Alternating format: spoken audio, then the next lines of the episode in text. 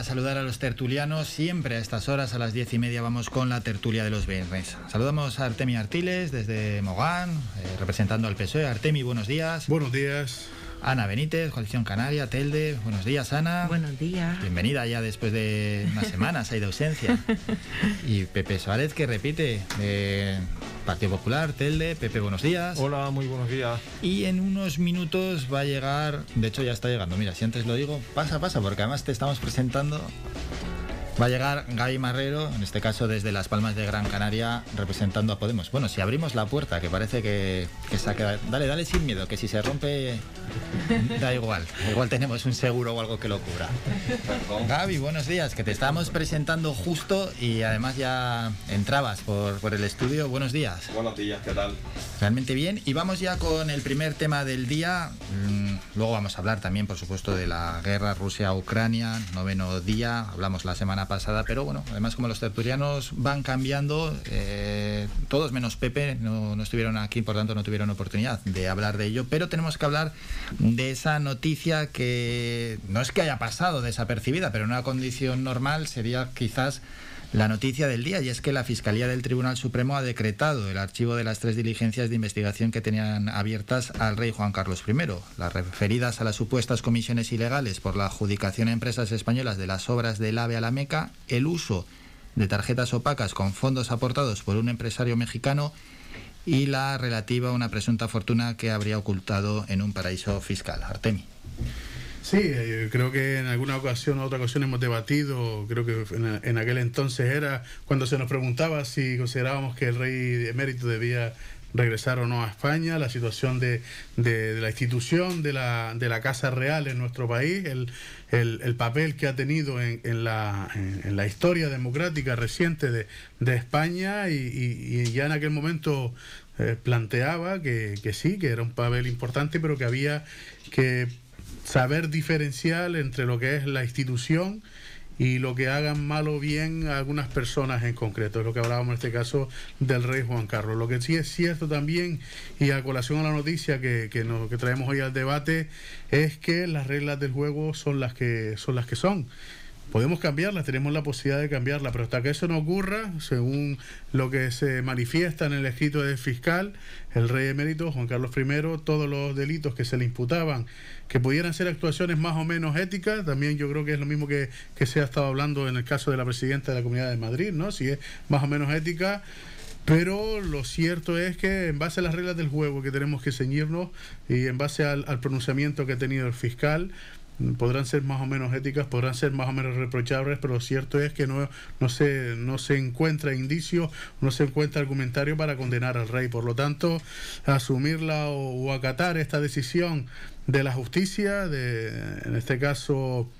Yo personalmente considero que, que, Juan Carlos I ha tenido un papel en la historia de, de, reciente de la democracia de España fundamental enturbiado o empañado por estas acciones que, que, se le, que se le imputaban, pero yo creo que ahora lo que toca es que la justicia sea la que se pronuncie, lo ha hecho, entiendo que ya el hecho de que tenga que volver o no a, a España será una decisión que será, deberá ser tomada con él, por él, pero lo que sí, para concluir, lo que sí quiero eh, resaltar es que lo que tiene que prevalecer hasta y tanto no se cambien las reglas democráticas en nuestro país uh -huh. es el papel fundamental de la institución de la corona en España. Ana Benítez, Coalición Canaria. Sí, como hemos dicho en otras ocasiones, desde nuestro partido pues no vamos a, a entrar en las valoraciones que ha hecho en este caso el Poder Judicial, el Ministerio Fiscal. Eh, como bien ha dicho el compañero, han salido dos, dos archivos, o sea, dos decretos de archivo, en el que se exponen pues una serie de, de delitos que se pudo haber cometido, y, pero que algunos están prescritos, otros por la inviolabilidad y el resto es los que él en, en sí se ha regularizado. Entonces, me remito a, al decreto, no voy a entrar en las valoraciones, puesto que, que, son decretos que ha visto el fiscal, anticorrupción del Tribunal Supremo con las pruebas que tiene él delante, y si se ha estimado así es porque es así. y, y tenemos que acatar la- las decisiones, vamos. Ay, Marrero, Podemos. Bueno, yo creo que la historia del rey Juan Carlos es la historia de los reyes de España, ¿no? Ya decía Valle Inclán que al rey, al último rey no lo habían echado por rey, sino por ladrón. Y yo creo que es una historia que se repite con los últimos monarcas que hemos tenido desde hace más de 200 siglos. Eh, si entramos en el fondo del asunto, lo que habla el fiscal no entra directamente a hablar sobre la materia, sino que directamente establece que hay una prescripción de los delitos por el tiempo que se haya producido y aparte por la inviolabilidad que tenía el, el rey en cuando, cuando ejercía esas funciones. Lo que tenemos que tener claro es que la jefatura de Estado en este país no se elige y por tanto se le exige más incluso que a los políticos. Aquí el compañero del PSOE hace una referencia a la señora Ayuso que podría ser o podría no ser y que había un sentimiento a lo mejor de inmoralidad sobre las actuaciones de, la- de Ayuso. Aquí la diferencia entre el rey es que Ayuso lo podemos quitar y al rey no.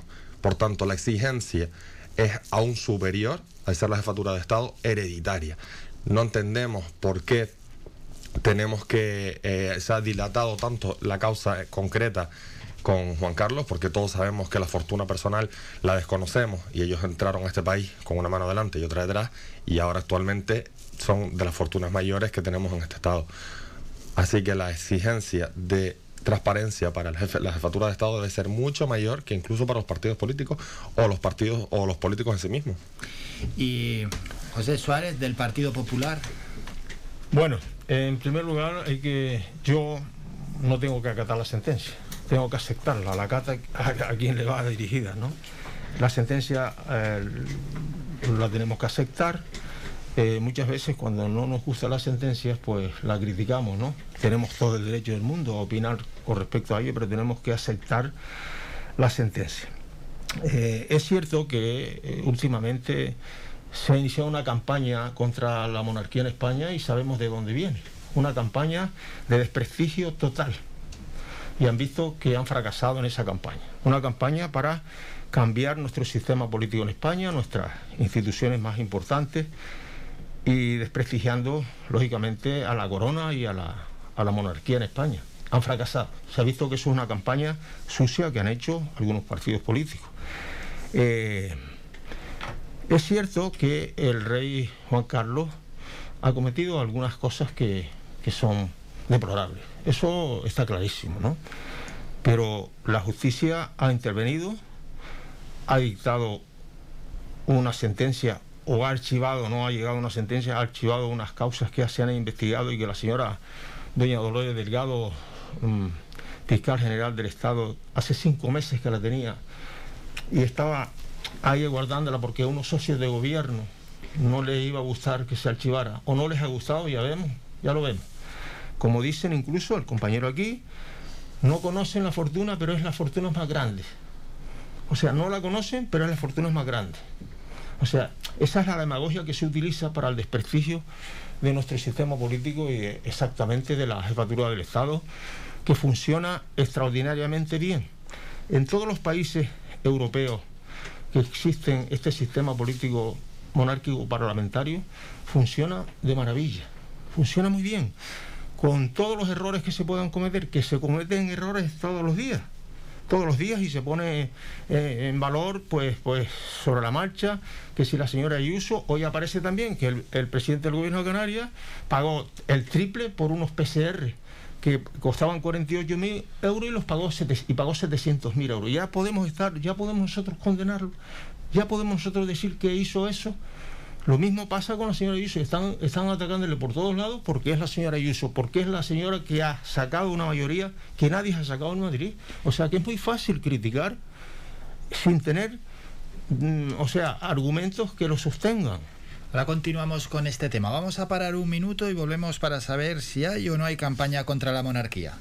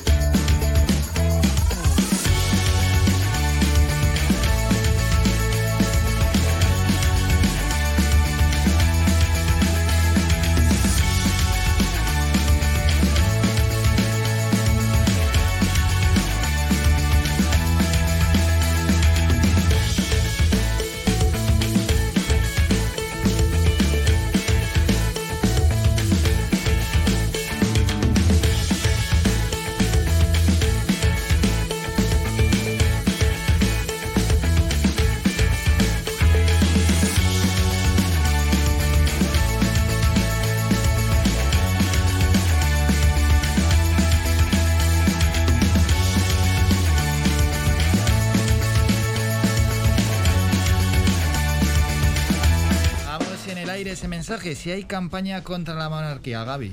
Bueno, por lo visto para Pepe exigir transparencia es tener una campaña. Yo creo que la propia campaña negativa se la han hecho los propios monarcas en este país.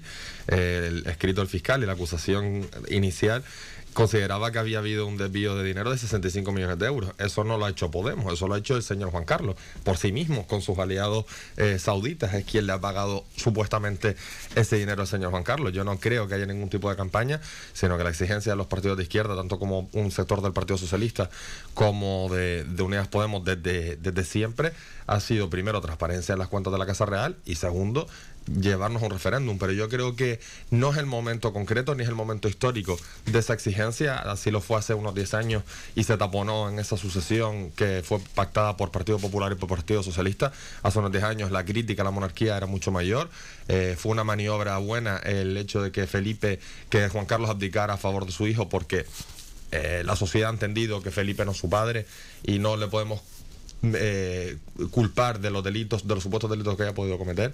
Pero esa campaña, Pepe, de la que tú hablas, yo no sé si es la misma que hablaba Franco de los judíos masones o, no sé qué campaña estás hablando. Es una exigencia democrática de cualquier partido eh, constitucional, como puede ser mi organización o cualquier otro partido que esté en el arco parlamentario. Yo entiendo que hay un sector de la derecha que le molesta que se critique o que hablemos sobre la situación o la figura del rey, pero es que el rey no es un dios, ni es un semidios, ni es el faraón en, Egipto. El, rey es el jefe del Estado que representa a todos los españoles y españolas y por tanto podremos hablar de cualquier órgano constitucional que así nos lo da la, eh, que desprendida propia, de la propia Carta Magna. Yo no entiendo por qué al Partido Popular le molesta que cuestionemos o que no se cuestione o que se investigue o que no se investigue. Yo entiendo que tienen muchos más lazos con el rey que los que podemos tener nosotros, sobre todo en, en aquellos que cuando hablamos de corrupción. Pero la crítica a la jefatura del Estado no significa una maniobra contra un órgano constitucional, porque en todo caso, si eso se produjese, estaríamos hablando de alta traición, eh, eh, tipificada en el Código Penal. Una cosa es la crítica y la exigencia de más transparencia y otra cosa es la maniobra exterior o externa creada para poderlo derrocar. Yo no quiero derrocar al rey Juan Carlos yo ni al rey Felipe. Yo lo que quiero es que los españoles votemos eh, qué tipo de jefatura de Estado queremos tener. Ya lo votamos en la Constitución en el 78. Falso. Ya lo votamos en la Constitución en el 78. El 90 y, y tantos por ciento en Cataluña precisamente. Y el 87,4 en toda España. Totalmente o sea, votamos un sistema político que es el monárquico parlamentario. Y me comenta que no han hecho una campaña, Podemos exclusivamente, que está criticando todos los días las facturas del Estado. Todos los días. Y además tienen un argumento tan, tan pueril que dicen que el coste que tenemos que nos cuesta la monarquía en España. O sea, ¿saben cuánto cuesta la República en Italia? La casa de lo, que es, lo que es la República, la Casa de la República, más de 100 millones de euros. En Italia, estamos hablando cerquita por ahí. En Francia, mucho más, mucho más. En España cuesta 8 o 9 millones de euros lo que es eh, la jefatura del Estado. Por lo tanto, utilizan términos para, para, porque lo han dicho y que quieren una república, que tienen todo el derecho del mundo. Tú tienes todo el derecho del mundo a pensar y a decir lo que, lo que consideres, pero dentro de, una prudencia y yo creo que una eh, ciertos argumentos que puedas sostenerlo. Porque lo que no se puede hacer es una campaña constantemente que querían cambiar cuando el señor Pablo Iglesias quería eh, cambiar de bando el miedo, quería acertar el cielo, quería romper lo que fue la constitución del 78, querían cambiar el régimen que hay en España y romper todo el sistema para cambiarlo y darle la vuelta con un calcetín. Y decías que el dinero, mira, en el año 76, el rey Juan Carlos siempre ha tenido mucha relación y se tratan como hermanos con, con los sauditas, que esta gente les sale el dinero hasta por las orejas. En el año 76 le mandó el rey eh, saudí a España 30 millones de dólares, en el año 76, ¿eh? para, mm, para, eh, para implementar eh, lo que hacía falta en España para cambiar un sistema, a un sistema democrático, el que ellos no tienen. la, la, maravillosa democracia saudita, la, maravillosa democracia saudita que respeta los derechos humanos, los derechos de las mujeres, los derechos de los homosexuales. Estoy adelantando, sí, como Cuba, si a mí, Cuba y Venezuela si a mí, también, si a mí un filofascista como pueden ser los saudíes me da, me da dinero para que implemente un sistema eh, X, pero lo que tengo que hacer primero es renunciar y lo segundo es llevarlo al Congreso a los Diputados. no había Congreso a los Diputados.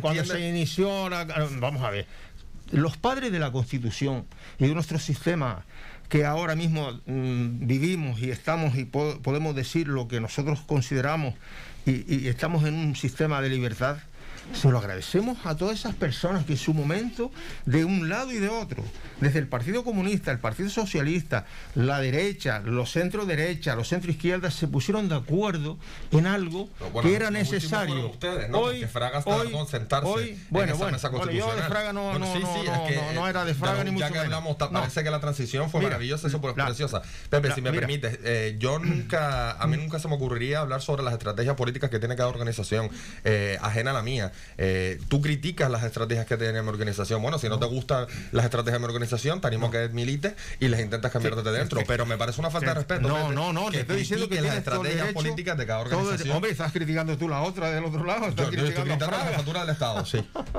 Artemi y Yana, si quieren añadir más asuntos. simplemente yo creo que lo que se ha demostrado en los últimos años, justamente con un gobierno del del Partido Socialista es la independencia en, las instituciones, la independencia de los, de los tres poderes, porque eh, por un lado se ha respetado el papel que ha mantenido lo que es la, institución de la Casa Real, pero por otro lado no se ha puesto ninguna traba a que se inicien aquellas acciones legales, como no podía ser de otra forma, por supuesto, para investigar los posibles casos que se le pudieran imputar al monarca, aun y cuando era la, la, figura o el cabeza de esta institución. Por lo tanto, yo me quedo con lo positivo, como suele ser habitual en mí. Yo creo que la casa, la institución de la Casa Real en los últimos, los últimos tiempos, pues yo creo que ha vuelto a encauzar ese papel reconciliador que, que se, le, que se le exigía a la misma. Eh, y por supuesto siguen abiertas, al compañero Tana lo ha manifestado, que cuando se haya una corriente que quiera cambiar o, o pretenda cambiar lo que es la, el sistema político, el sistema de la monarquía en nuestro país, pues lo tiene abierto, siempre siguiendo los cauces establecidos en nuestra Constitución. Pepe, que movías la cabeza con lo de separación de poderes. Pues, hombre, la separación de poderes es un poco un poco... No lo comprendo, claro, porque como todavía ya, ya está renovado el, el, poder judicial que tiene bloqueado el Partido Popular, entiendo, como usted, ustedes no lo quieren renovar, entiendo que no lo... El Partido entiendo que no lo... tiene bloqueado el Partido Socialista. Le ha dicho el Partido Popular, oiga, nosotros estamos de acuerdo, estamos de acuerdo en que se renueve el, el Poder Judicial, como, se ha venido como dice Europa. Como dice Europa, si estamos en Europa estamos para todo. Pero quiere manipularlo. O sea, el Partido Socialista, el Partido Socialista dice, porque no lo decía Europa, ahora sí. el Partido Socialista lo que quiere es manipularlo, manipularlo y puede decir que no no la independencia. Hombre, cuando nombra a una señora que era ministra del gobierno y la nombra fiscal. y dice que el fiscal. Oye, déjame terminar, coño, déjame terminar un piquito nada más. Cosas, no, no, tú lo dijiste antes, yo estuve callado, yo te respeté. Yo te respeté cuando tú hablas. Mira. Igual, el otro día. adelante, adelante, Pepe. Dice, cuando nombra a una señora que era ministra del gobierno, que además tiene unas relaciones también con Villarejo, o las, las ha tenido muy fuertes. Hemos escuchado los vídeos. Y la nombra fiscal general del Estado. Hombre, y dice el señor presidente del gobierno que la fiscal general del Estado es del gobierno. Es del gobierno. Vamos a ver, la fiscal general del Estado es del Estado. Y tiene que ser una persona, digamos que un poco independiente. Por lo tanto, decir que no interviene en lo que es los poderes del Estado, hombre, hombre, ya que eso hay que mirarlo un poquito. Y me podrás decir que otros gobiernos también lo han hecho. Porque eso sí es fácil. que en esta sede que estés cuestionando, representando un partido político como Partido Popular, lamento mucho que estés cuestionando la independencia después del. Pero, pero, pero estoy dando los datos, dime tú, otro, dime tú que eso no es verdad. Lo lamento profundamente. Pero dime, que no es, no es cierto lo que yo he dicho, no es cierto lo que yo he dicho. No es cierto Una señora que era, no era ministra del, del, Partido Socialista. Era no era, no era. Lo que está usted cuestionando Pero no. es que haya independencia. de Pero no era ministro del Partido cada Socialista. Uno, cada uno puede Hombre, tener. es que no me deja- cada uno puede es que no me tener contesta lo que yo te vida- Cada uno puede ejercer en su vida política y personal lo que quiera. Pero Bueno, eso no mira, yo implica- creo que los oyentes no- escucharán lo que- lo estamos Pepe. hablando. Eso no Hombre. implica que se pueda Pepe independiente. y cambiamos de tema. Eso no implica que se pueda ser Claro, hombre, independiente. claro estás no, poniendo no, no una premisa, Mira. estás dando una premisa por cierta que no es así. Bueno, puede- la independencia de los poderes. Pues si no, Pero si si- fuera tan sencillo, yo hubiera estado renovado el Pero si estoy dando los datos. El Consejo Superior del Poder Judicial. No quiere, quiere, pues intervenir en el Poder Judicial. El Partido Socialista, ¿eh? Porque el Partido Popular ha dicho. falso. Eso es pero falso. hombre, es que estás haciendo una acusación muy grave, pero, Pepe. El Partido Socialista quiere intervenir en el Poder Judicial. Lo digo, si es, si es un delito, pues que lo digo porque yo lo considero así, yo lo creo así. Quiere, po- quiere intervenir en el Poder Judicial y el Partido Popular ha dicho que nombre los que estás jueces, haciendo, que Pepe. nombre los jueces a los jueces.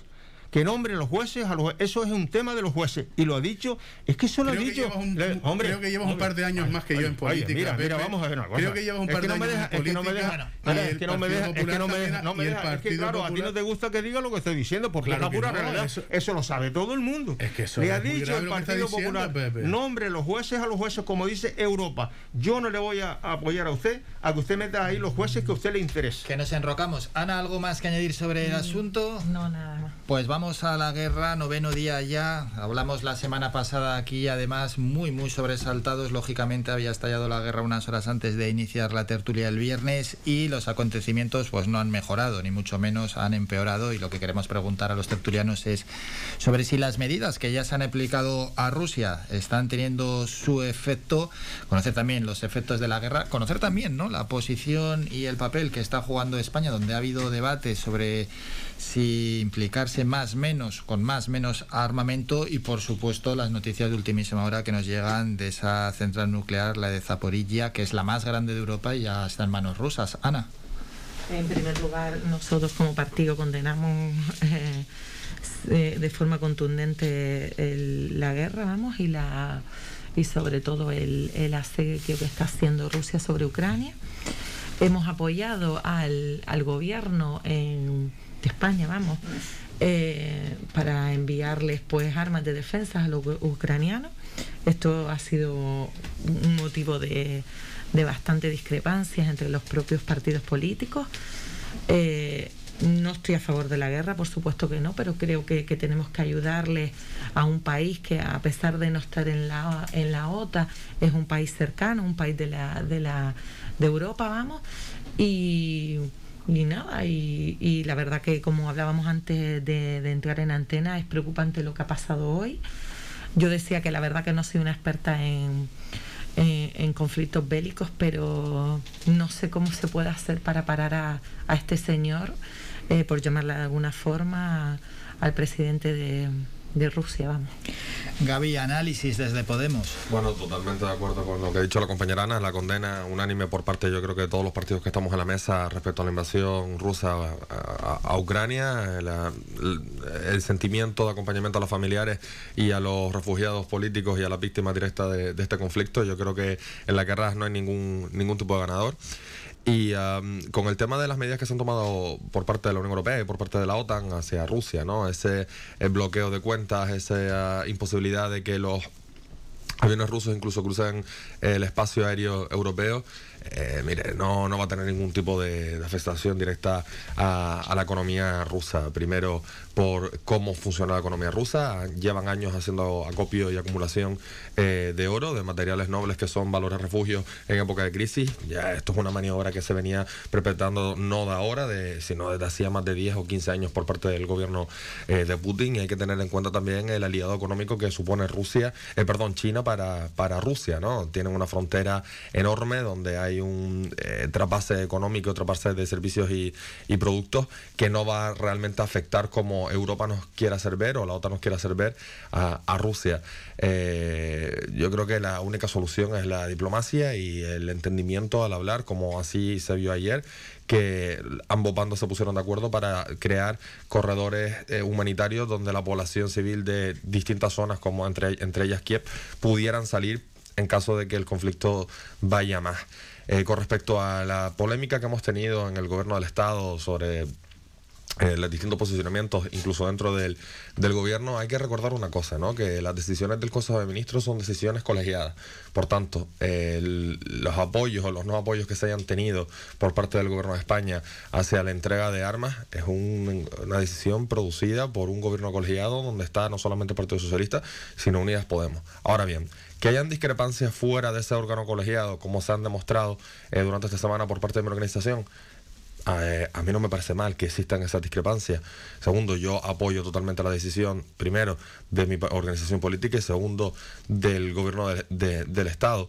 Si mi organización política considera que no es buena estrategia el llevar eh, armas o entregar armas al gobierno ucraniano para las milicias populares, pues así lo tendré que asumir. Ahora, eh, en mi opinión personal, en el momento en el que estamos, la entrega de armas no supone una... Eh, prerrogativa o el continuar a, la guerra, ¿no? En el gobierno en el que está, en el momento en el que estamos, yo creo que la entrega de armas es más una acción política hacia el propio gobierno de Zelensky para reconocerle esa legitimidad democrática que tienen, que el hecho de querer influir directamente en el conflicto o no querer influir. Eh, la capacidad militar de España está decidida por la OTAN, está decidida por las acciones de la Unión Europea, por tanto estas acciones como la entrega de ayuda humanitaria no son más que apoyos directos al gobierno de Zelensky. Pepe Suárez, desde el Partido Popular. Hombre, mm, voy a empezar por lo último, nada más hacer una pequeña reseña. Si no estás de acuerdo en ese órgano colegiado que es el Consejo de Ministros, si no estás de acuerdo, lo que tienes que marcharte a tu casa. Lo que pasa es si se aprueba en ese órgano colegiado donde estás y cuando sales a la calle lo criticas, lo que tienes que hacer es marcharte. Eso es lo que haría una persona que tenga un poco de dignidad. ¿no? Lo que no se puede hacer es eso. Si estás en el Consejo, formas parte del Consejo de Ministros, se aprueben en ese órgano colegiado y cuando sales de allí empiezas a criticar y te pones en otra posición, lo que tienes que hacer es marcharte a tu casa. Eso es lo que haría una persona con dignidad. Eso, eso por supuesto. Y con respecto a la guerra, que yo... Mm, es una guerra realmente, pero es una invasión de un país eh, contra de otro país soberano como es Ucrania, que tiene 33 años de, historia como país soberano. Es una invasión más que una guerra. Por lo tanto, eh, todos estamos en contra de la guerra. Solo hay unos cuantos que están a favor de la, de la guerra, que es Corea del Norte, que es Siria, eh, que es algunos países por ahí más. Y luego hay 40, 41 países de los 193 que forman la ONU que se han abstenido. Unos se han abstenido por intereses económicos y por, no tener problemas con Rusia. Y hasta se puede hasta entender.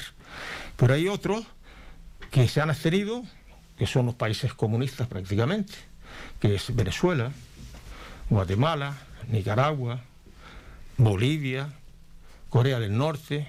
Esos países, se han, China, que se puede hasta entender lo de China también, todos esos países se han abstenido, no, no están en contra de, Putin, se han abstenido porque mm, tienen, son, diríamos que, mm, hablando en términos mm, posiblemente eh, que no sientan bien, los palanganeros de, Putin en esos países. Por lo tanto, eh, esta, esta guerra, eh, la verdad es que lo va a afectar directamente, porque tengamos en cuenta una cosa, de España importa de Ucrania el, más del 60% del aluminio que se, gasta en España, el aluminio, el zinc, la madera. Luego cereales, como el trigo, el 50% del trigo que se, que se gasta en España, que nos comemos todos los días el pan, el 50% viene de, de, Ucrania. La avena, los más cereales como el maíz, como, el, como decía el trigo, la cebada, eso es un problema grave que vamos a tener en España. Y Artemi Artiles, desde el PSOE. Sí, desde el PSOE nuestra postura yo creo que está clara, la hemos defendido siempre, es el no a la, a la guerra, ¿no? Condenamos rotundamente esta guerra, igual que condenamos la guerra de Irak. Por eso es por lo que en esta ocasión el acuerdo que se ha tomado esta semana de dotar de armamento defensivo y ofensivo a la, a la parte perjudicada de toda esta contienda que ha emprendido el gigante ruso, pues ha sido apoyada desde, desde el gobierno. Entendemos que estamos en un momento que es muy complicado, muy complicado, ya no solo por la realidad y por las imágenes que son desalentadoras totalmente, eh, sino por, la, por, por, lo que puede venir después. ¿no? yo creo que sin que sirva de precedente, comparto lo que decía el, representante del Partido Popular, esto puede afectar muy duramente a, la economía mundial.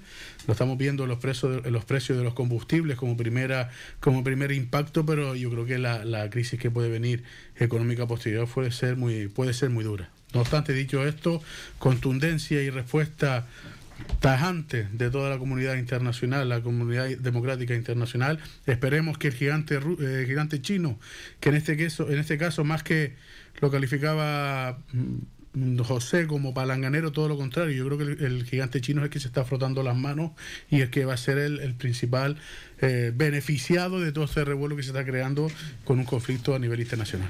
Bueno, vamos a parar es otro minuto, nos vamos a publicidad y volvemos para concluir con este asunto.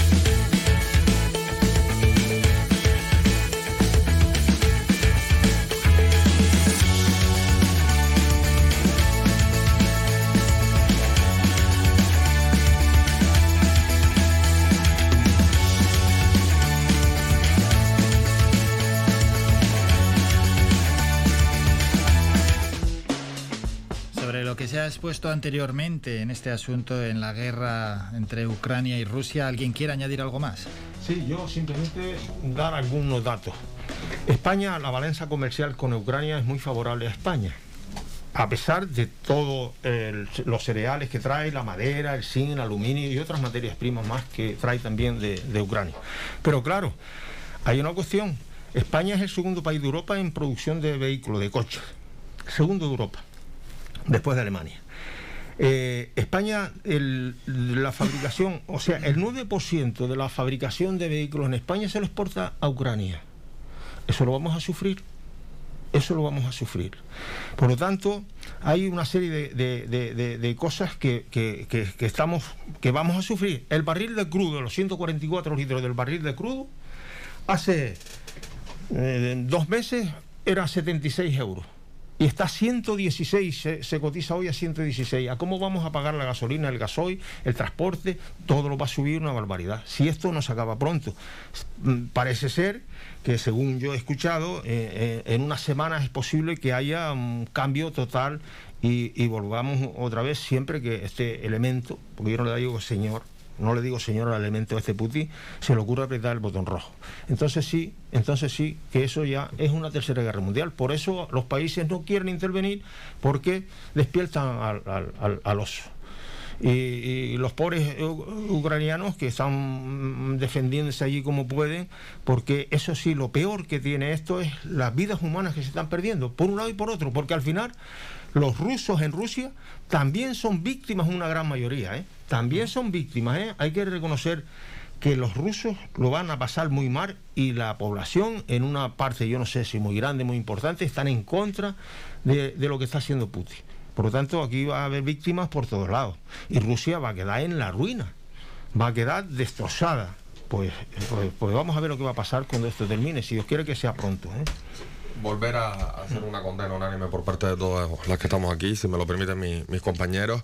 Eh, yo creo que al final, en cualquier tipo de guerra, eh, ojalá hubiésemos tenido este, seguimiento mediático en cualquier otro tipo de guerra, como eh, la guerra saharaui, la guerra palestina, Siria, y ojalá Europa y el mundo occidental hubiese actuado de la misma manera con el tema de los refugiados, ¿no? Ya se escuchó ayer en el Parlamento del Estado, donde incluso a Vox le parecía bien el, recoger refugiados por el mero hecho de que son eh, caucásicos y son cristianos. Esa es la diferencia, ese es el nivel que tiene, que tiene Vox con el resto de víctimas de otros conflictos bélicos, ¿no? Cuando eh, teníamos la crisis de Siria y los refugiados sirios que huían de una guerra mucho más cruda, donde sí se atacaba directamente a la población civil, eh, la ultraderecha europea, donde se incluye Vox y donde está el señor Orbán y la mayoría de ultraderecha de europeos, pusieron un muro de contención para impedir la entrada de estos refugiados. ¿no? Por tanto, eh, los refugiados eh, por, y víctimas de guerra son los mismos en cualquier parte del mundo y ojalá todas las guerras tuviesen este mismo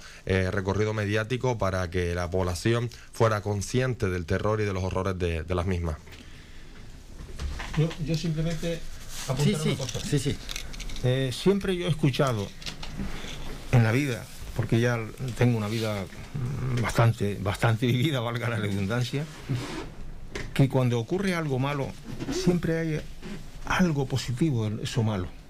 Y si hay algo positivo que yo, que yo veo, porque es muy difícil encontrarlo, pero, pero yo lo encuentro, es que hay la Unión Europea hasta cada uno iba un poco por su lado hasta hace poco. Pero ahora hay una unión muy importante, muy importante. Y también la OTAN. La OTAN se va a reforzar porque hay a quien no le guste la OTAN. Pero siempre he escuchado decir, lo dijo Churchill, si quieres la paz, prepárate para la guerra. Por lo tanto, la OTAN se va a reforzar, la Unión Europea va a obligar a los países a, invertir más en los presupuestos generales del Estado para reforzar nuestra defensa, porque puede ocurrir que mañana, en lugar de Putin, sea Corea del Norte o sea otro. Y tenemos que estar preparados para para la guerra si queremos la paz. Bueno, vamos a cambiar de asunto y vamos ya con el último tema del día. Venimos aquí plenamente a las islas y tiene que ver sobre acusaciones que se le hacen al presidente canario Ángel Víctor Torres, a quien desde la oposición pues lo acusan de ser sumiso ante Pedro Sánchez por este asunto. Le vamos a preguntar a los tertulianos y también conocer, y ellos tienen experiencia en política dentro de diferentes ayuntamientos, si es beneficioso o perjudicial para una comunidad autónoma estar gobernada por el mismo partido que el gobierno central y algunos igual nos puede contar hasta experiencias propias. Empezamos por Podemos, por Gaby Marrero. Bueno, los ataques personales hacia Ángel Víctor Torres, yo creo que como cualquier otro, aquí estábamos demandando, incluso Pepe, que estaba demandando clarividencia ¿no? en las acusaciones y que no hiciéramos juicios de valor y que esperásemos a las resoluciones judiciales. Por tanto, espero que tengamos la misma vara de medir ahora que hablamos del presidente Ángel Víctor Torres, Pepe. Eh, yo creo que las acusaciones son legítimas, ¿no? En este caso son parte de, como, como dije, de estrategias de los partidos, creo que son propias de Coalición Canaria. Eh, y es algo que ya llevamos escuchando no solamente ahora, sino en el anterior mandato, donde también Clavijo se estaba eh, ahí, ¿no? Eh, por tanto, que Ángel Víctor Torres, eh, pero es que es lógico normal, pertenecen al mismo partido político del gobierno del Estado que el gobierno de Canarias. Eh, ¿Qué sumisión? Yo creo que la sumisión de Ángel Víctor Torres viene dada no por el partido, sino por las leyes y, por la Constitución. Es la única sumisión que entendería yo como presidente eh, del gobierno. Es más, representa, la figura del presidente del gobierno de Canarias representa los actos del propio gobierno central en su comunidad. Es un representante político y jurídico del gobierno del Estado en su comunidad. Eh, las diferencias que puedan haber, yo entiendo que las tienen que tomar los, compañeros del PSOE dentro de su, de su propia organización, pero no, no creo que haya esa sumisión concreta como, como se ha dicho. Pepe. Bueno, yo dije antes que hoy aparece en la prensa unas acusaciones que se vierten contra el presidente del gobierno porque se pagaron unas, unas mascarillas o unas PCR que valían 48.000 euros por, 70, por 720.000 euros. Yo no voy a hacer un juicio, yo no lo voy a condenar, como hacen otras formaciones políticas que condenan ya, que si eres el más millonario del mundo, que si tienes tanto dinero, pero yo no sé la fortuna que... O sea, yo no estoy acusando, yo estoy diciendo lo que aparece en la prensa y también el presidente del Parlamento, el señor Gustavo Matos, que también está investigado porque investigado, o hay un, la prensa dice que eh, en la casa hizo una obra de la empresa que hacía. Yo no quiero acusar y yo creo, quiero ser, no, quiero, no, no, no, no, estoy diciendo lo que dice la prensa. ¿O quieres que me la calle también? No. No, ya sé que a ti no te gusta que se diga estas cosas, pero lo estoy diciendo. Lo que pasa es que yo digo lo que dice la prensa. Y yo mm, quiero ser ecuánime con estas cosas. Yo no quiero acusar a nadie hasta que se demuestre lo que, lo, lo, lo, que ha hecho o lo que no ha hecho. Por lo tanto, la presunción de inocencia es muy importante, pero muy importante es, es, un, es una cuestión que, que, deberíamos de ser un poco en esas cosas bastante ecuánimes, como yo decía antes. Yo no puedo condenar a nadie cuando un juez no lo ha condenado. Yo no puedo condenar a nadie porque se esté investigando. Como aparece, como digo en la prensa, lo digo. Y con respecto a tu pregunta, Álvaro, creo que lo he dicho aquí alguna vez. Yo creo que es bueno que cuando hay un partido político que gobierna en España, que sea de otro color político que gobierna en Canarias, al menos en este caso. Al menos en este caso. Porque el señor Víctor Torres, en un momento determinado, a mí me pareció bien que dio un puñetazo en la mesa cuando el tema de que eh, desde el gobierno central no hacían nada por los pobres infelices que estaban en el muelle Alguinegui, que vinieron dos ministros aquí y los engañaron a todos. Y el señor don Ángel Víctor le dio un puñetazo en la mesa, pero de allá le dijeron seguramente, calladito, calladito, no ha dicho más nada. Ahora vamos con ese asunto también, Artemio Artiles, PSOE. Yo creo que la lectura que se saca de todo esto que hemos venido hablando de la tertulia es la, buena imagen y el buen hacer que ha tenido el compañero Ángel Víctor Torres al frente del gobierno de Canarias, que eso despierta las críticas que, hemos escuchado. ¿no? El compañero del Partido Popular dice que no critica y cita dos artículos en prensa de los que todavía no ha habido resolución, que no denuncia y cita dos artículos en prensa de los que todavía no ha habido resolución judicial o no respeta o, no hacemos lo que es la crítica en prensa, la crítica pública. Sí, sí, no, no, totalmente. Escuché totalmente, Pepe. Primero dices que no, que no, que no eres, eh, no estás a favor de utilizar ni políticamente ninguna acusación hasta que no haya una sentencia, pero acto seguido nombras dos procesos en los que están en curso. No obstante, yo creo que me, me quedo con, vamos a reconducir lo que decía Álvaro del el, director de esta tertulia y centrarnos en la realidad de, de, que el gobierno de Canarias esté presidido por un representante que sea del mismo color político que el que hay en el gobierno de la nación. ¿Es bueno o es malo? Yo creo que es bueno. Son instituciones que son totalmente diferentes. Otra cosa es que otros piensen o quieran hacernos pensar que el ruido constante es positivo para, para esas reivindicaciones que se hacen entre instituciones. Nada más lejos de la realidad. La prueba la tenemos sobre la mesa, la prueba la hemos visto en los últimos meses. El REF, el famoso eh, REF y la defensa ultranza del mismo, del régimen económico y fiscal en la etapa en la que estaba Coalición Canaria en el gobierno y el Partido Popular en el gobierno nacional, se incumplió el REF con el convenio de carreteras y al final para resolverlo hubo que ir a los tribunales.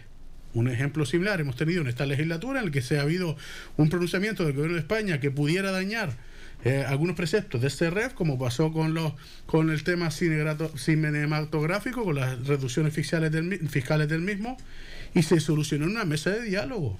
O sea, cuando hay, cuando hay ruido. La justicia. Cuando hay ruido. La justicia, no nadie se algo, nada. La justicia.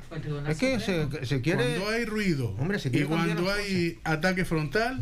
Hay que esperar a que la justicia dictamine. Cuando hay diálogo, en una mesa de diálogo se solucionó del resto. Por lo tanto, yo considero que ese ruido que nos quieren hacer pensar que es positivo para las relaciones entre el gobierno de Canarias y el gobierno de España, nada más lejos de la realidad. Ana Benítez, Coalición Canaria. Lo que está claro que, que el presidente del gobierno de Canarias, al ser del mismo partido que, que el gobierno de España, tiene que seguir sus directrices, a nadie se le escapa. ¿Que ha levantado la voz en algún momento? Pues seguro que sí. Eh, no lo que nosotros como Coalición Canaria entendemos que lo hay que, que levantar que yo creo que puede ser beneficioso eh, que esté el mismo partido, pues a lo mejor yo como yo personalmente sí lo creo beneficioso, siempre y cuando levantáramos la voz por eh, la defensa eh, a toda costa de, de nuestro pueblo de Canarias. Claro que sí, ojalá pero yo creo que, simplemente para, matizar, si me lo permite, el hecho de, ser, de pertenecer a un mismo partido no implica sumisión. El hecho de pertenecer. Que haya sumisión, yo lo que estoy diciendo es que se tiene que seguir las directrices o sea, tienes que seguir porque para eso estás en un... O sea, igual que yo tengo que seguir unas directrices porque si no, mm, pues me invitan a salir o me voy yo misma.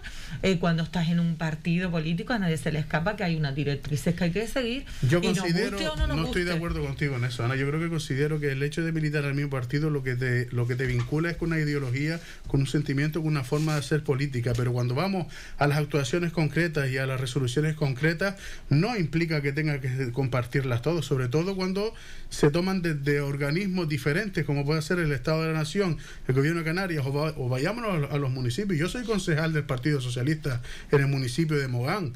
Yo he tenido que sufrir día a día eh, durante el crisis de la, crisis de la migración una realidad flagrante que se estaba produciendo en ese puerto de Arguineguín. Y ustedes creen yo no he salido porque yo lo dije en, desde el primer momento que no iba a politizar ese, ese conflicto. Pero ustedes creen que yo no he estado llamando día por día a delegación del gobierno, a presidencia del gobierno de Canarias, a representantes tanto en el Congreso de Diputados como en el Senado, pues para que se buscara una solución. Pues que no lo he manifestado, que no lo he manifestado públicamente o no ha salido en los medios de comunicación o no ha hecho ¿O no he intentado buscar rédito político de esta, de esta realidad? Por supuesto. ¿Pero ello implica que he sido sumiso con mi partido? Por supuesto que no. Pues claro que no. Y, eso, pues eso te honra, lo que acabamos de escuchar ahora te honra. Pero eso es lo que a lo mejor se echa en falta del presidente del gobierno de Canarias. Eh, ¿Sabes? Es lo que he hecho en falta yo y, muchos canarios. Y lo que tú has hecho, pues claro que te honra, evidentemente. Es que me consta que esto mismo que he hecho yo lo hizo también, lo ha hecho también el presidente del gobierno de Canarias. que no lo ha sacado a los medios de comunicación como han hecho otros, otros políticos, pero ha estado haciéndolo. Que no lo, Bueno, yo creo que esta crítica viene, lo dije al principio, ¿no? Este artículo viene totalmente politizado por parte de la derecha nacionalista, que es lo mismo que la derecha popular en, en Tierra Canaria. Prácticamente tienen el mismo sistema económico, tienen la misma edad de Canarias, tienen el mismo establishment y entienden la realidad canaria de la misma forma. Así lo han manifestado durante más de 25 años de, en el gobierno. Y yo creo que para tener gobiernos como hemos tenido de Coalición Canaria junto con Partido Popular o Partido Socialista, que nos ha llevado a las peores tasas de pobreza, a las peores tasas de abandono escolar y a las peores tasas de desigualdad entre canarios y canarias, yo eh, eh, bendito sea la unificación de criterios, ¿no? Porque vamos, y yo creo que es el desconocimiento total de cómo funcionan realmente las organizaciones eh, por dentro. hasta lo que sé, el Partido Socialista es un partido federal igual que el nuestro y hay totalmente independencia entre las distintas federaciones de en cada territorio, ¿no? no cosa que no pasa, por ejemplo, con el Partido Popular, que sí es un partido centralista que aboga, que tienen distintos comités regionales, pero sí hay una sumisión directa eh, al Comité Central, al Comité Nacional, eh, que, es de Madrid. En este caso, el Partido Socialista tiene una forma federal y las decisiones que toma cada federación son independientes. Así lo hemos visto tanto incluso con el Partido Socialista de Cataluña, ¿no? que son PSC, PSOE. Y yo creo que esa es la mayor muestra de independencia, eh, pero unidad en la ideología que puede tener el PSOE. No seré yo quien defienda al Partido Socialista porque no, no es mi organización. Pero a los hechos objetivos y a los hechos claros me remito el gobierno de Canarias, el gobierno de Progreso, ha dado unos datos de los mejores desde hace más de 25 años, no solamente en empleo, sino en atención de servicios sociales, en mejoras de la economía canaria, en las peores crisis que hemos tenido, que han sido los coletazos de la 2008 y la crisis del COVID-2019. Ana. Mm, nada que, que, sabes me quedo con me quedo con, con esto con el hecho de que de que Estoy de acuerdo en que sean los dos del mismo partido, a ver si, si con ello pues avanzamos más en Canarias. Yo sí, estoy, o sea, yo estoy totalmente de acuerdo en que sean iguales partidos. No me gustaría que, que aquí gobernara uno y otro, porque cuando eso ha pasado, vemos que Canarias no avanza. Pero si gobierna Coalición Canaria, eh, siempre gobierna con, con, normalmente con el que está, siempre gobierna con PP porque nunca ha gobernado PP o PSOE y siempre está en el gobierno. Sí, pero no nos podemos adelantar a futuro. Si gobierna en solitario con mayoría absoluta. Eso sería. Eso es peor, entonces. Mm, no, es que no ha ocurrido nunca, Álvaro. Es una, es un, o sea, es un, uno de estos que nunca ha ocurrido, vamos y sinceramente como con la diversidad de partidos políticos que existe, no creo en un gobierno de Canarias con un solo partido. Y Pepe es el único que dice que es mejor Sí, Pepe, cuando, te pongo un ejemplo. Pero cuando Feijó sea presidente del gobierno, entonces que siga aquí Ángel Víctor Torres. Lo que decida, lo que decida, lo que decidan los canarios. Yo, ahí, hombre, vamos a ver, vamos a ver, vamos a ver. Lo que decidan los canarios, los electores son los que deciden y si, y si decide un gobierno del Partido Popular en Canarias, pues mucho mejor, mucho mejor. Bueno, eh, yo te pongo un ejemplo. Vamos con ello. Yo no he escuchado al señor presidente del gobierno de Canarias a defender a los empresarios con el tema de la RIC que quiere imponer la señora ministra señora ministra Montero. Ese dinero, ese dinero que tienen los empresarios, que saben que el 35% de los beneficios los, los, meten ahí en, la RIC que llamamos, eh, pues no he escuchado al presidente del gobierno de Canarias defender los intereses de los empresarios canarios. déjeme, hombre, déjeme. Oye, es que estás diciendo. Es que no me. A ver, yo te Vamos, que quedan dos minutos. Pepe Logartemi. Vale, vale, no dejes terminar. Y después decirle aquí al compañero que tengo a mi derecha. Que tengo a mi, a mi derecha. a ver, que es, que es Gaby, que es de Podemos, como vamos a ver. que la gente que nos escucha no sabe. claramente al principio. Hay unas noticias hoy, porque ustedes sí, cuando las noticias son del PP, cuando son de la derecha, eh, ya son noticias, ya es cierto. Yo dije hoy que hay unas noticias en la prensa y que yo no quiero juzgar a nadie porque no soy juez y no están las cosas claras, ya se verá, es lo que dije. Y eso, hay algunos que quieren matar al mensajero.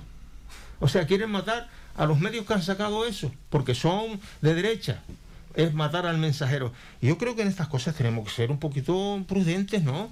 Porque, porque oye, es que si no, la credibilidad nuestra queda por los suelos.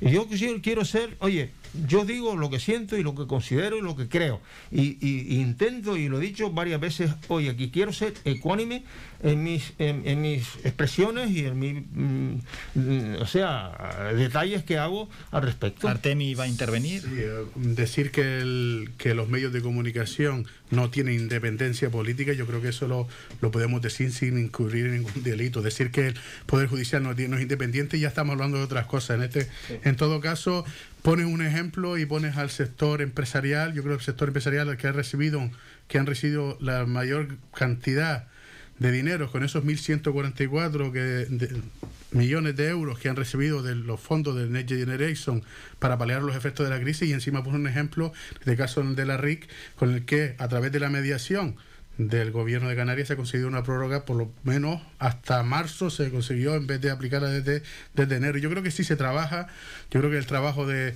de, la, de nuestro presidente, de Ángel Víctor Torres, a día de hoy yo creo que es incuestionable.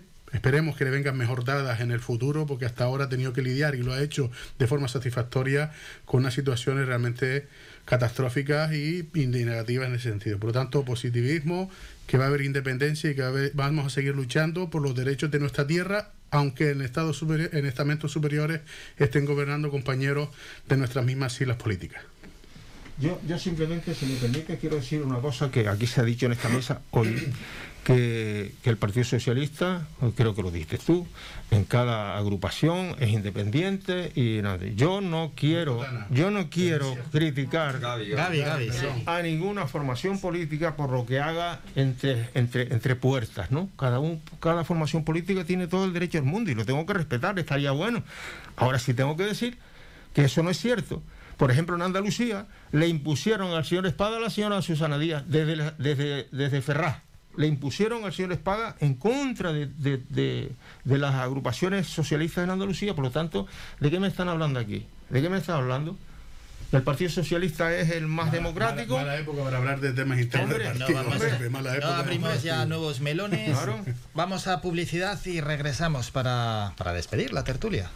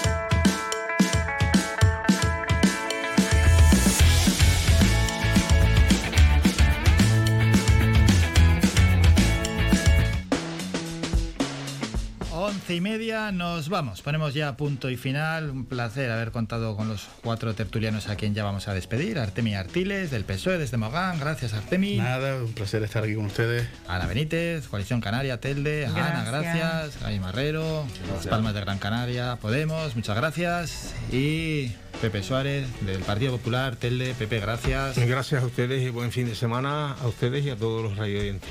Y eso es lo que les deseamos a todos los oyentes, que pasen un gran fin de semana y nos citamos para el próximo lunes a partir de las ocho y media de la mañana.